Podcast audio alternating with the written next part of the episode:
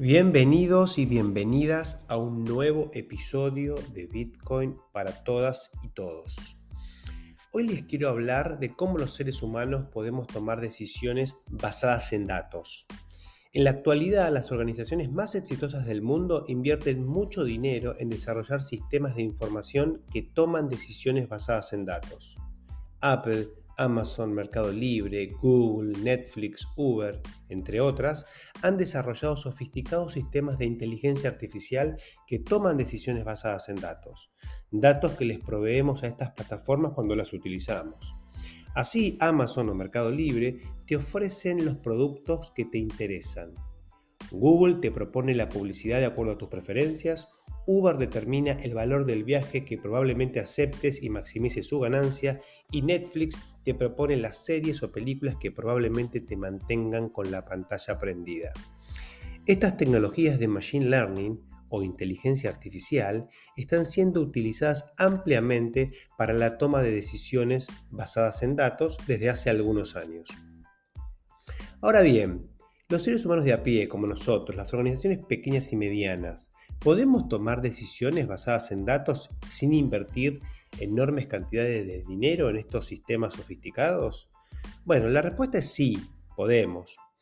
Hoy les voy a contar de un framework relativamente simple que nos permite ordenar nuestra cabeza y tomar decisiones basadas en datos que podamos conseguir, obviamente.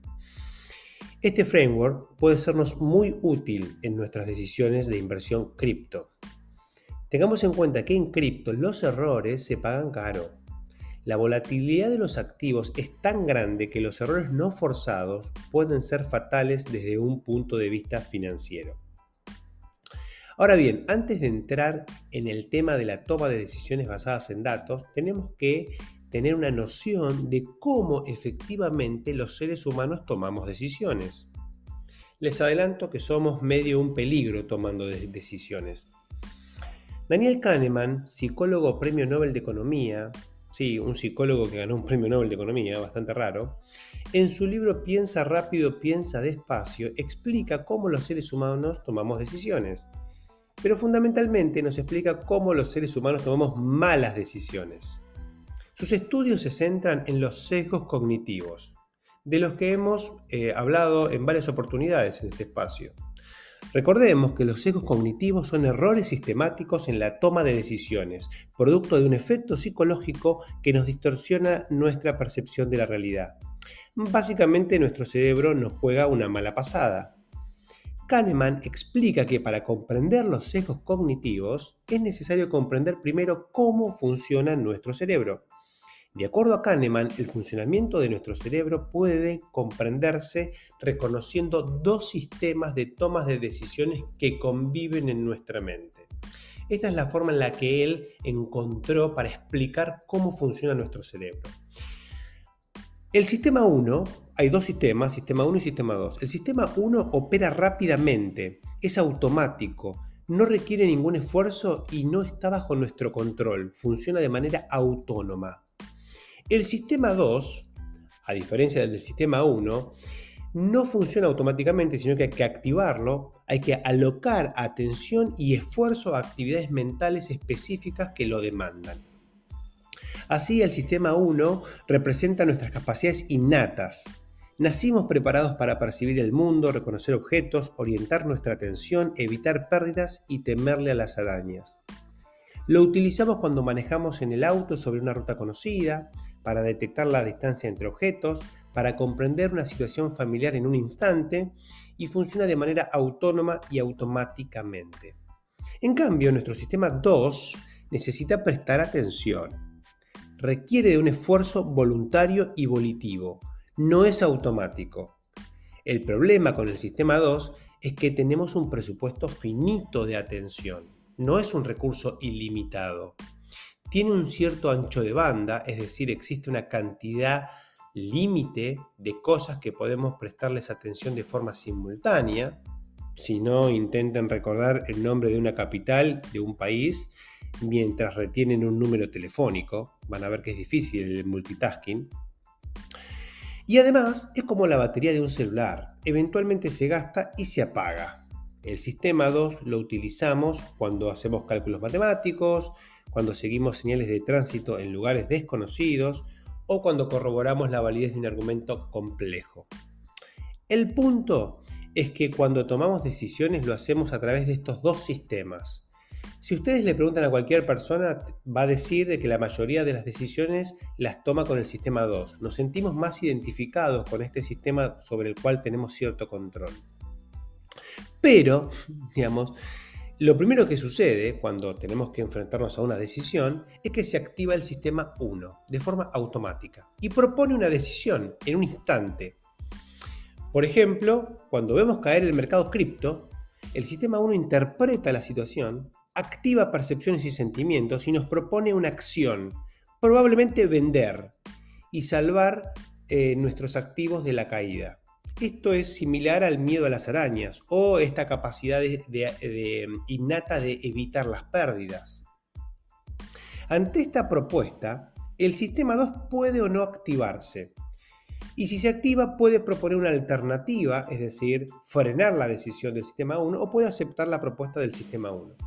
Esto va a depender de muchas cuestiones, entre ellas que no hayamos consumido toda la batería del sistema 2 a la hora de tomar una decisión. En tal caso, es posible que ni siquiera evalúe la propuesta del sistema 1 y actuemos en consecuencia casi de manera autónoma sin darnos cuenta, sin la conciencia de lo que estamos haciendo. Es por esta razón que no tenemos que tomar decisiones importantes cuando estamos cansados, hambrientos o muy estresados porque las va a estar tomando el sistema 1, que es autónomo y automático. Ahora ustedes podrán decirme, Diego, ¿cuál es el problema de que las decisiones las tome un sistema 1 que es automático y que no requiere ningún esfuerzo? A ver, la verdad es que en innumerables situaciones es un sistema muy efectivo, dado que modeliza situaciones familiares con alta precisión, proyecta el corto plazo con velocidad y en general sus reacciones son adecuadas.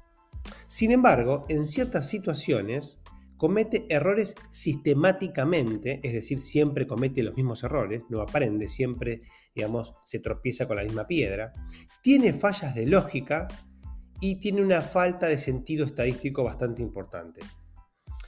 Estos últimos tres componentes, el error sistemático, la falla en la lógica y la falta de sentido estadístico que tiene el sistema 1, son la base de nuestros sesgos cognitivos. La mayoría de los errores que cometemos son por estas cuestiones. Bueno, sesgos cognitivos hay un montón, casi 200 identificados y catalogados. De los más peligrosos, desde mi punto de vista, hay dos, que son muy peligrosos. El famoso sesgo del resultado y el sesgo de la confirmación. El primero nos hace creer que tomamos una buena decisión cuando los resultados son buenos y que tomamos una mala decisión cuando los resultados no nos acompañan. Efectivamente, este pensamiento es erróneo. La calidad de una decisión no se basa en el resultado, sino que se basa en la calidad del proceso decisorio.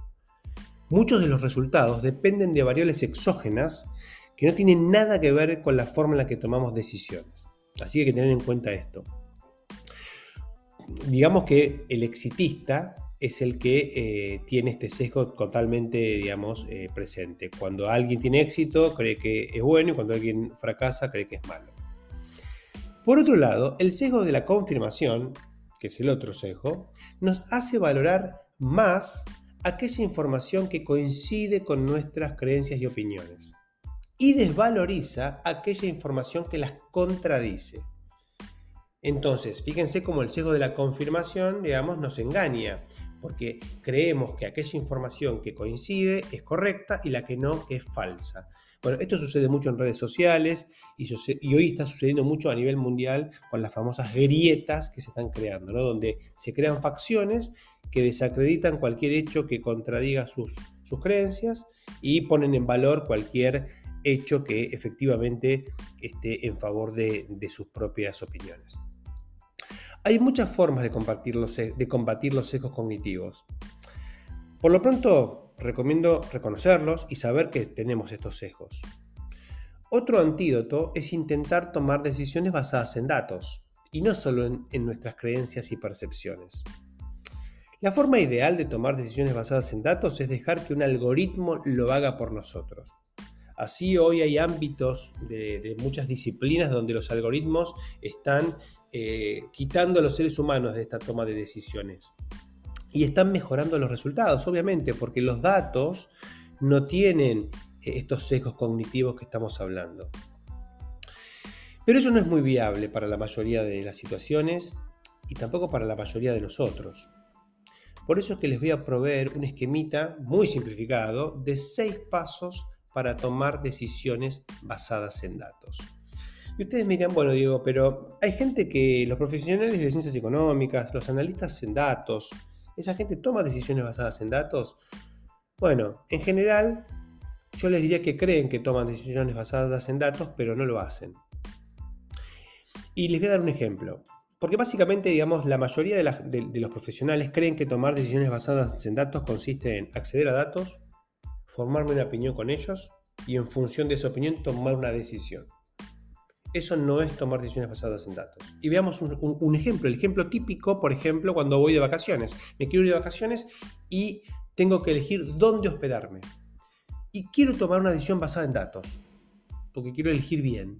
¿Qué puedo hacer? Bueno, entro a, Trivago, a Booking y empiezo a mirar opciones. Las calificaciones que tienen, los servicios que ofrecen, la ubicación, el precio, etcétera, etcétera, etcétera. Reúno estos datos y eventualmente tomo una decisión.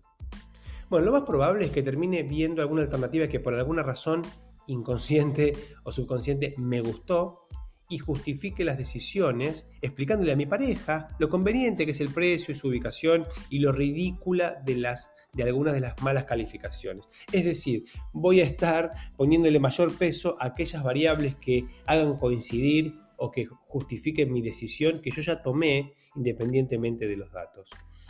Esto no es tomar decisiones basadas en datos desde ya. En Google lo llaman decisiones inspiradas en datos. A mí me gustaría llamarlo más decisiones justificadas en datos convenientes.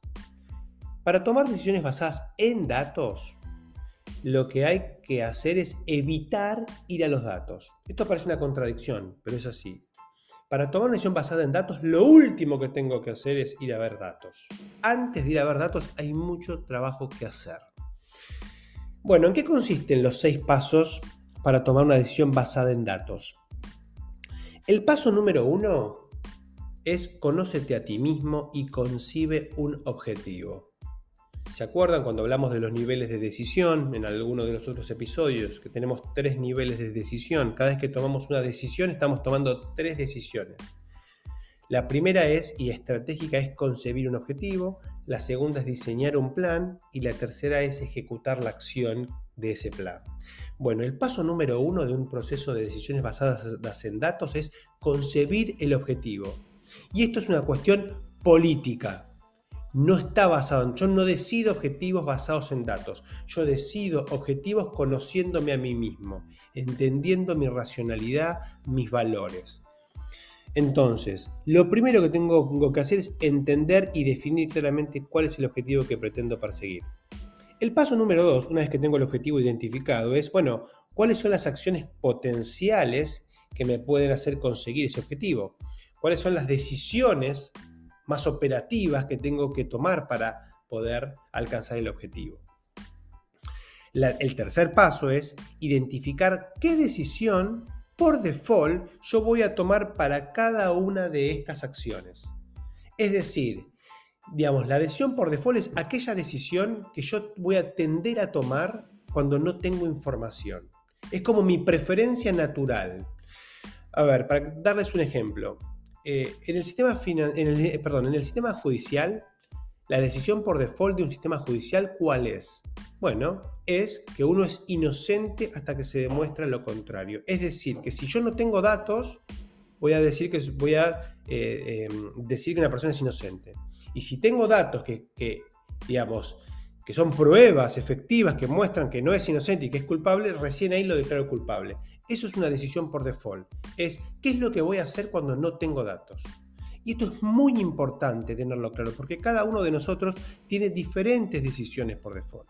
Y lo primero que tengo que conocer es cuál es mi decisión por default. ¿Qué es lo que yo voy a hacer si no tengo ninguna información? El, el, paso número cuatro es establecer un criterio de decisión. Es decir, cuál es la regla que va a hacer cambiarme de opinión. Mi decisión por, por default es hacer A. Bueno, para hacer B, ¿qué tiene que pasar? Ese es el criterio de decisión. El paso número 5 es determinar el umbral de calidad de datos, es decir, con qué datos básicamente yo tengo que poblar mi criterio de decisión. Y recién ahí, cuando tengo todo esto eh, cerrado y comprendido, voy a buscar datos. Entonces, fíjense todo el laburo que hay que hacer antes de ir a buscar datos. Para que esto no sea tan abstracto, veamos un ejemplo. Em, a mí me, gusta el ejemplo de, cómo el gobierno argentino trató eh, la pandemia. Entonces, y cómo interpretar lo que hizo el gobierno argentino. El gobierno argentino lo primero que hizo fue identificar cuál es su objetivo. Y el objetivo del gobierno argentino, nos guste o no, digo, porque esto es una decisión política, fue minimizar el costo en vidas humanas en detrimento de, por ejemplo, minimizar el impacto en la economía, como pudo haber tenido, no sé, el gobierno eh, brasilero, ¿no?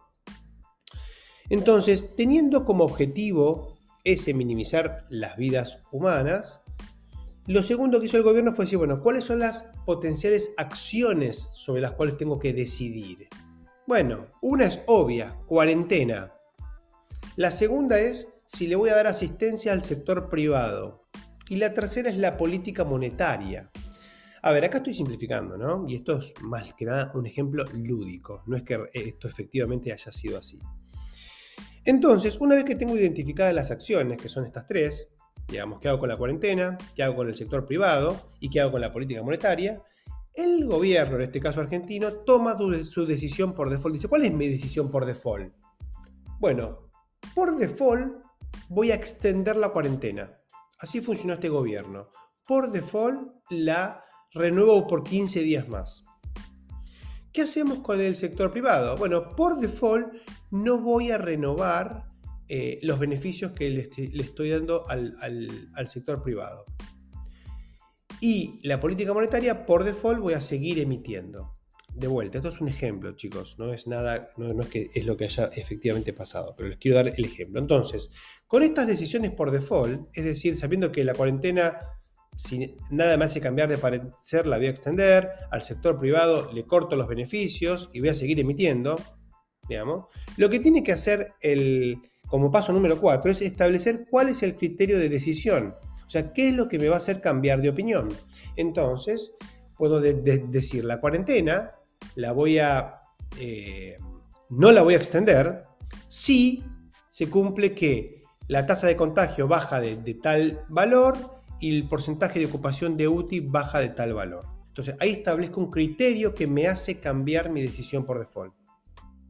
Al sector privado eh, no le voy a extender, o sea, es decir, le voy a extender si la tasa de desempleo se mantiene muy alta en determinado umbral y si los costos y quiebras superan tal número, por ejemplo. Y en la política monetaria, que, eh, ¿dónde voy a ponerme más restrictivo? Bueno, me pongo más restrictivo solamente si la velocidad del dinero aumenta en determinado valor, si el tipo de cambio contado con liquidación es tal y si las reservas del Banco Central están eh, por debajo de cierto valor. Entonces, acá lo que hago es establecer ¿Qué información me va a hacer cambiar de opinión? Me va a hacer modificar mi decisión por default. Y bueno, después viene el umbral de la calidad de los datos. Yo puedo decir, bueno, la, tasa de contagio, eh, quiero por lo menos tener tres métodos eh, independientes y promediar esos valores. El porcentaje de ocupación con los últimos tres días me alcanza. La tasa de desempleo con una muestra de 10.000 personas es suficiente la velocidad monetaria, voy a calcular el promedio del sistema, el tipo de cambio contado con liquidación, lo voy a tomar en cuenta eh, en aquellos días donde por lo menos tengamos 50 millones de dólares diarios de transacción y las reservas del Banco Central voy a tomarlas de libre disponibilidad del día anterior. Entonces acá establezco cómo voy a considerar esta información. Recién ahora estaría en condiciones de tomar una decisión basada en datos, que sería ¿Extiendo o no la cuarentena? Bueno, miro la tasa de contagio, miro el porcentaje de ocupación y actúo en consecuencia. ¿Continúo con la, con la asistencia al sector privado o no? Bueno, miro la, tasa de desempleo, el concurso si quiebra y actúo en consecuencia. ¿Sigo emitiendo? Veo la velocidad, tipo de cambio y reservas y actúo en consecuencia. Eso es tomar decisiones basadas en datos. En el próximo episodio lo que les voy a explicar es cómo este framework se puede aplicar, por ejemplo, a las inversiones en entornos cripto. Desde ya que todo esto no es asesoramiento financiero, sino que es contenido educativo que trata de darles a ustedes las herramientas para que puedan hacer sus propias investigaciones y arribar a sus propias conclusiones. Bueno, espero que este episodio no haya sido muy complejo, les haya parecido útil y nos estamos escuchando el próximo domingo.